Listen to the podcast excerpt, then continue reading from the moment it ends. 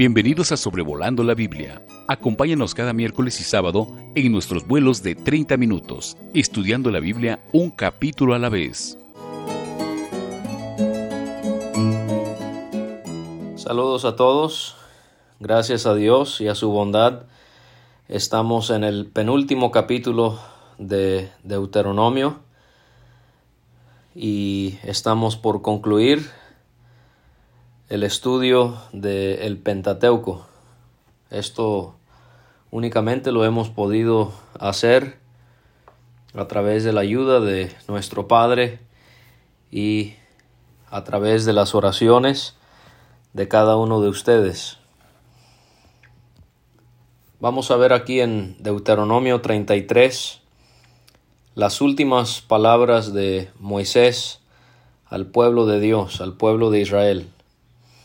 Las últimas palabras de alguien antes de morir siempre son de llamar la atención. Muchas veces cuando alguien muere nos interesa saber qué cuáles fueron las últimas palabras que dijeron. Y aquí en Deuteronomio 33 tenemos las últimas palabras de Moisés, eh, este siervo de Dios. Esta es la bendición con la que Moisés, hombre de Dios, bendijo a los israelitas antes de morir. Antes de que Moisés subiera el monte Nebo para morir en esa triste escena por causa de su desobediencia, mirando la tierra prometida, Moisés, él antes de experimentar eso, él bendice a las doce tribus de Israel. Esto es muy parecido a lo que hizo Isaac en Génesis 27. También es muy parecido con lo que hizo Jacob en Génesis 49. Vemos aquí cómo hay la bendición por parte del que fue a Egipto, que es Jacob, y hay también la bendición dada por aquel que lo sacó de Egipto, que es Moisés. Estas bendiciones tendrán su cumplimiento final en cada una de las tribus de Israel al final del milenio. Estas palabras de Moisés habrán sido de mucho ánimo antes de que ellos entraran a la tierra prometida para conquistarla, para derrotar a las naciones que habían ahí les habrá llenado de fe y de valentía saber cuáles eran los propósitos de Dios para con ellos, para poder realizar esta encomienda que Dios les había dado. Y aquí vemos en el versículo 1 que Moisés es llamado hombre o varón de Dios. Moisés no es el único en la Biblia que es llamado de esa manera, pero sí es llamado Moisés esto en más de una ocasión. Josué capítulo 14, versículo 6, primero de Crónicas 23, 14, segundo de Crónicas 30, 16, Esdras capítulo 3, versículo 2 y en el título del Salmo 90. Moisés es llamado hombre de Dios siendo ya un hombre de edad, de edad avanzada. Timoteo llama la atención que él fue llamado varón o u hombre de Dios siendo joven en primera de Timoteo 6:11. Dios quiere que cada persona redimida por la sangre de Cristo pueda ser un hombre o un varón de Él. Y también nuestras hermanas que sean mujeres de Él. Personas que disfrutan a Dios íntimamente, que le obedecen, que propagan su palabra, que le temen, que le adoran. Esto es lo que Dios quiere ver en cada una de nuestras vidas. Y ahora Moisés le dice a Israel acerca de el pasado que ellos habían experimentado, cómo es que Jehová vino del Sinaí, esclareciéndoles desde Seir, resplandeció desde el monte Parán y vino de en medio de ellos, de diez millares de santos, A su mano derecha había fulgor centellante para ellos.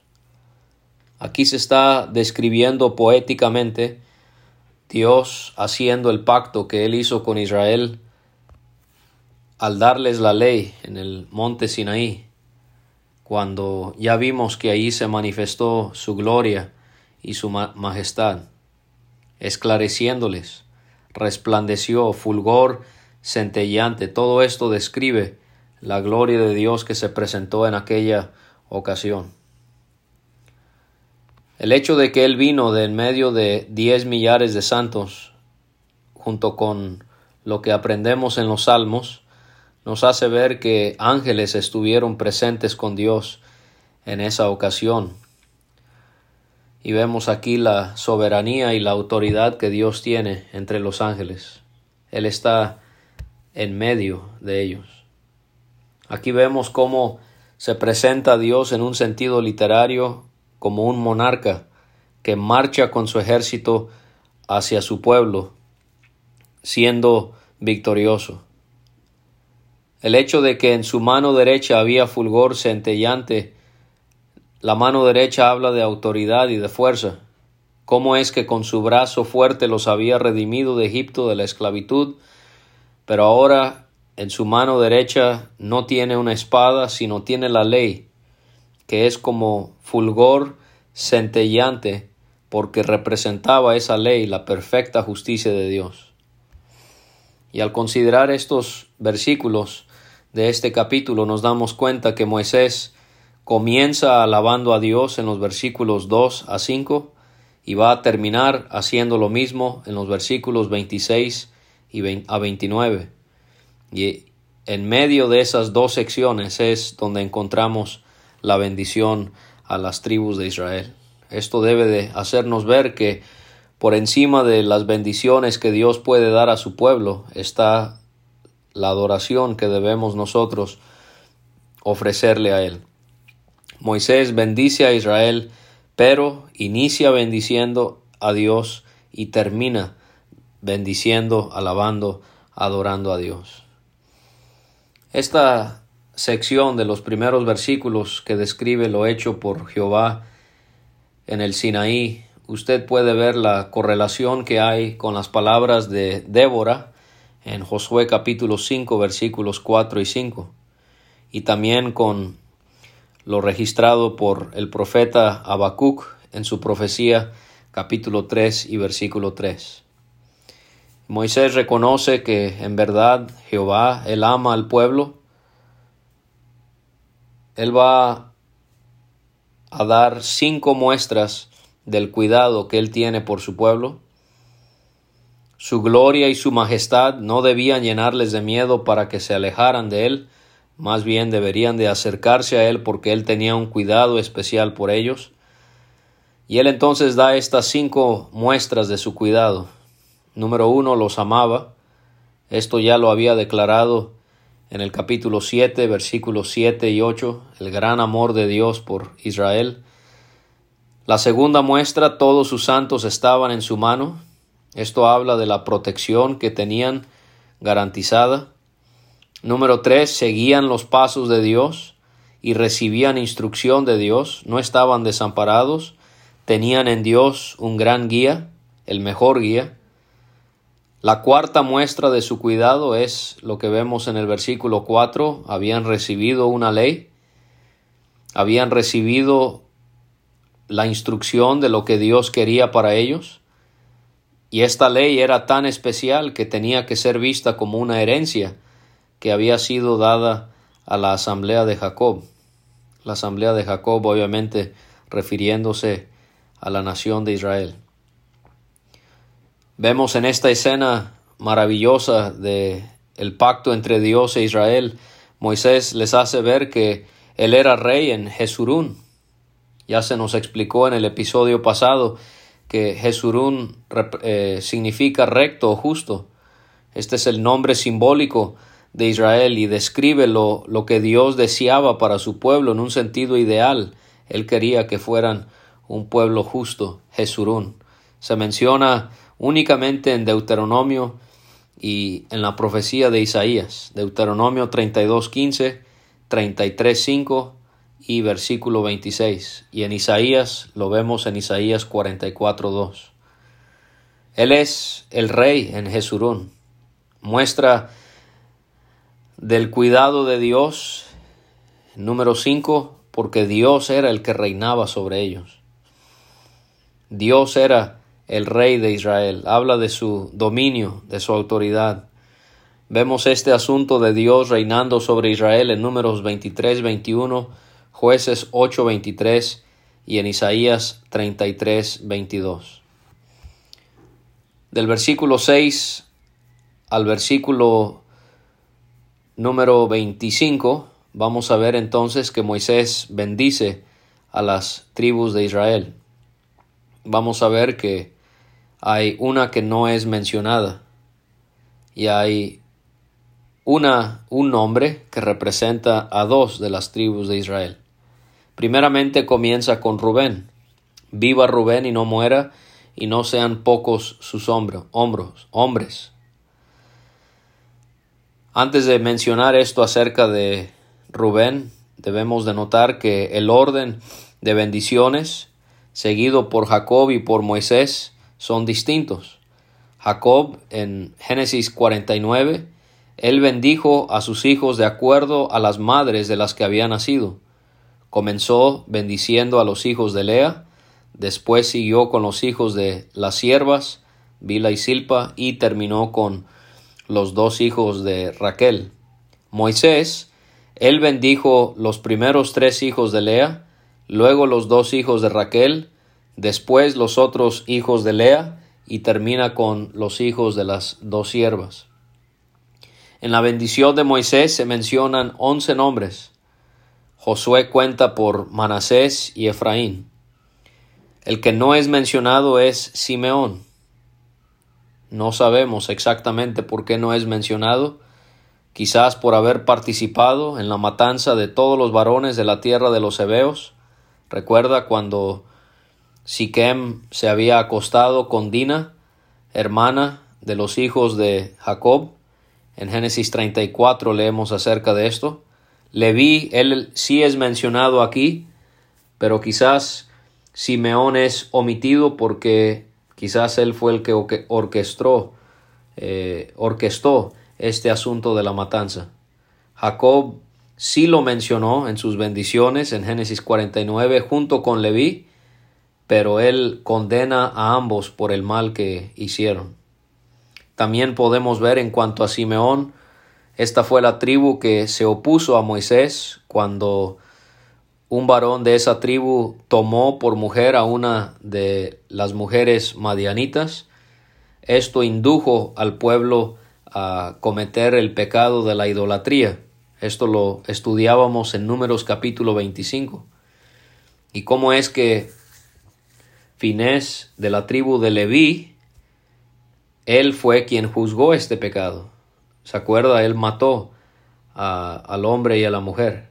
Y quizás esto fue lo que eximió a Leví de su participación de la matanza de los hebeos. Y vemos en cuanto a Simeón un, un último punto en la distribución de las tierras. En Josué capítulo 19 y versículos 1 a 9 vemos que cuando Judá recibió sus tierras en Canaán, Simeón terminó perteneciendo al mismo territorio que la tribu de Judá. Entonces Simeón no es mencionado, su tribu aquí. Pero en cuanto a Rubén, Rubén es el primero en ser mencionado por Moisés, él era el mayor, recordemos, de los hijos de Jacob, por su pecado cometido con la mujer de su padre, Jacob había dicho que Rubén no prosperaría. Podemos ver que fueron tres Rubenitas, Datán, Abiram y On, que participaron en la rebelión de Coré, esto según números 16. También fueron los rubenitas que no respondieron al llamado de Débora y de Barak para salir a pelear contra el rey Javín, rey de Canaán, en jueces 5.16. No leemos acerca de algún rubenita eh, siendo hecho juez o líder, Pero vemos cómo es que, a pesar de su pecado, Moisés desea que aumenten en número.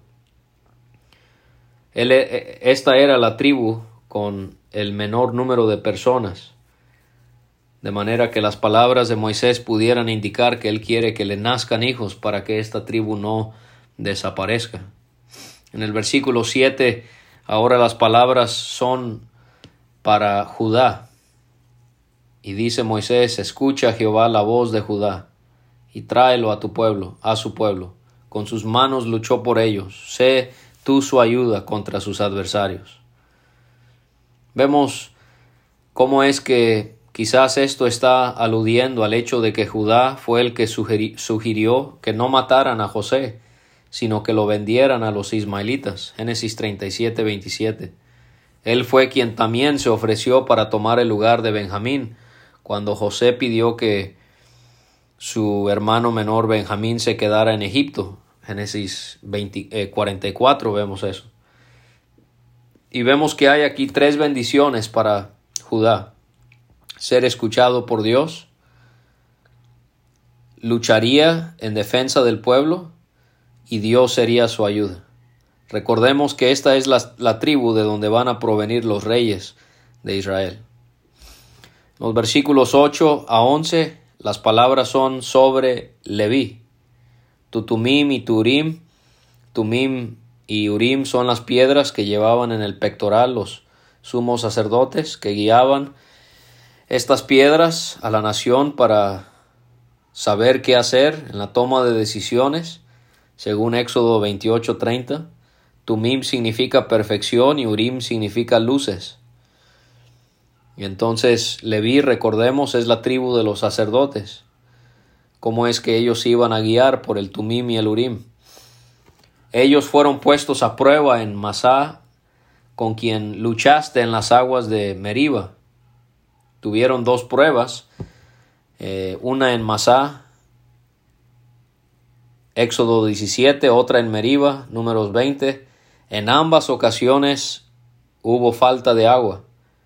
Moisés y Aarón eran levitas, recordemos eso, y ellos también estaban siendo probados. Y tristemente Moisés, él desobedeció al herir la roca cuando debió haberle hablado a la roca. Esto lo vemos en números 20. El que dijo de su padre y de su madre no los conozco y no reconoció a sus hermanos ni consideró a sus propios hijos, porque obedecieron tu palabra y guardaron tu pacto. Esto parece ser que fue después de que el pueblo adoró al becerro de oro, y la tribu de Leví estuvo dispuesta a herir a sus familiares por haber pecado. Podemos leer acerca de esto en números, eh, perdón, en Éxodo 32, los versículos 25 a 29. Ellos iban a enseñar sus ordenanzas a Jacob y su ley ah, de Dios a Israel. Aquí va a decirles lo que ellos iban a hacer, su responsabilidad en el tabernáculo y en el templo, iban a enseñar la palabra de Dios, la ley de Dios, iban a poner el incienso delante de Dios y los holocaustos perfectos sobre el altar de Dios. Y Moisés pide que Jehová bendiga sus esfuerzos y que acepte la obra de sus manos. Él pide que quebrante los lomos de los que se levantaren contra él y de los que lo odian para que no se levanten más. Ellos iban a poder trabajar y servir bajo la protección de Dios. Siempre va a haber ataque, crítica,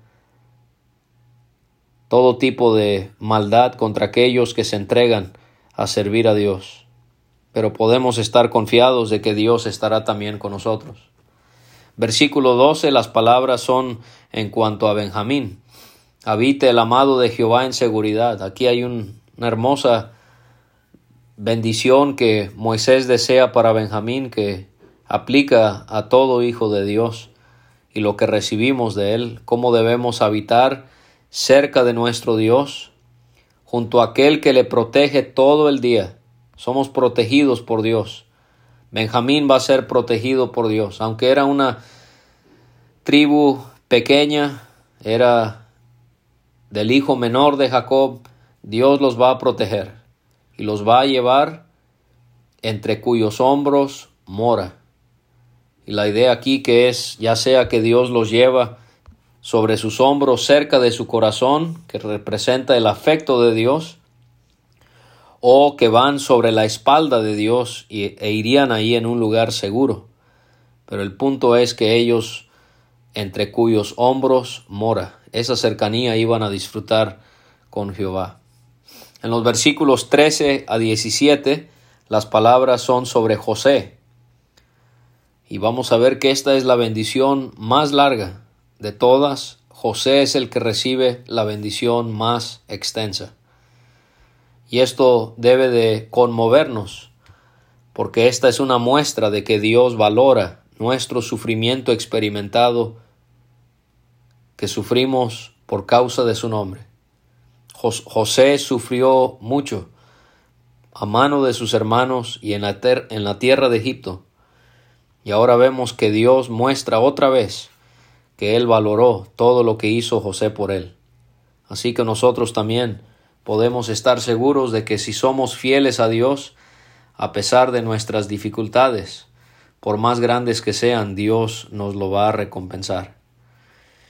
Y vemos entonces que se pide bendición para la tierra de José, que serían las tribus de Efraín y de Manasés, con lo mejor de los cielos, con el rocío y con las profundidades que están debajo. Ellos iban a gozar de prosperidad, en cuanto a sus tierras, con lo mejor de los frutos del sol y con los mejores productos de la luna. Pudiera referirse al hecho de que el calor del sol y lo fresco de la noche se complementarían para que pudieran tener una abundancia en su cosecha, o pudiera también referirse a las estaciones del año. Y desea que con lo mejor de los montes antiguos y con lo escogido de los collados eternos, con lo mejor de la tierra y cuanto contiene y el favor del que habitaba en la zarza, desciende la bendición sobre la cabeza de José. Ellos iban a recibir la bendición de tener estos bosques, estos montes, estos collados. Ellos iban a disfrutar lo mejor de la tierra, e iba a ser con ellos el favor del que habitaba en la zarza, refiriéndose a la zarza ardiente que vio Moisés. En Éxodo 34, Dios está prometiendo que Él va a bendecir a Israel. Y esta bendición iba a ser sobre la cabeza de José. Iba a ser muy notorio que Dios bendeciría a las tribus de José por encima de las demás. Su majestad es como la del primogénito del toro, sus cuernos son los cuernos del, búfalo. Con ellos empujará a los pueblos todos juntos hasta los confines de la tierra. Tales son los diez millares de Efraín y tales los millares de Manasés. Qué palabras tan prometedoras tiene Dios para las tribus que nacieron de José. Versículos 18 y 19 se unen aquí a Zabulón y a Isaacar. Alégrate, Zabulón, en tus salidas y tú, Isaacar, en tus tiendas. Zabulón e Isaacar fueron los dos últimos hijos de Lea. Eh, en Génesis 49, Jacob bendijo a los dos, así como lo hace aquí Moisés. En sus salidas pudiera representar lo que ellos salían a hacer en cuanto a sus negocios, en sus tiendas, bueno, sus vidas domésticas, Dios también les iba a bendecir a eso, en eso.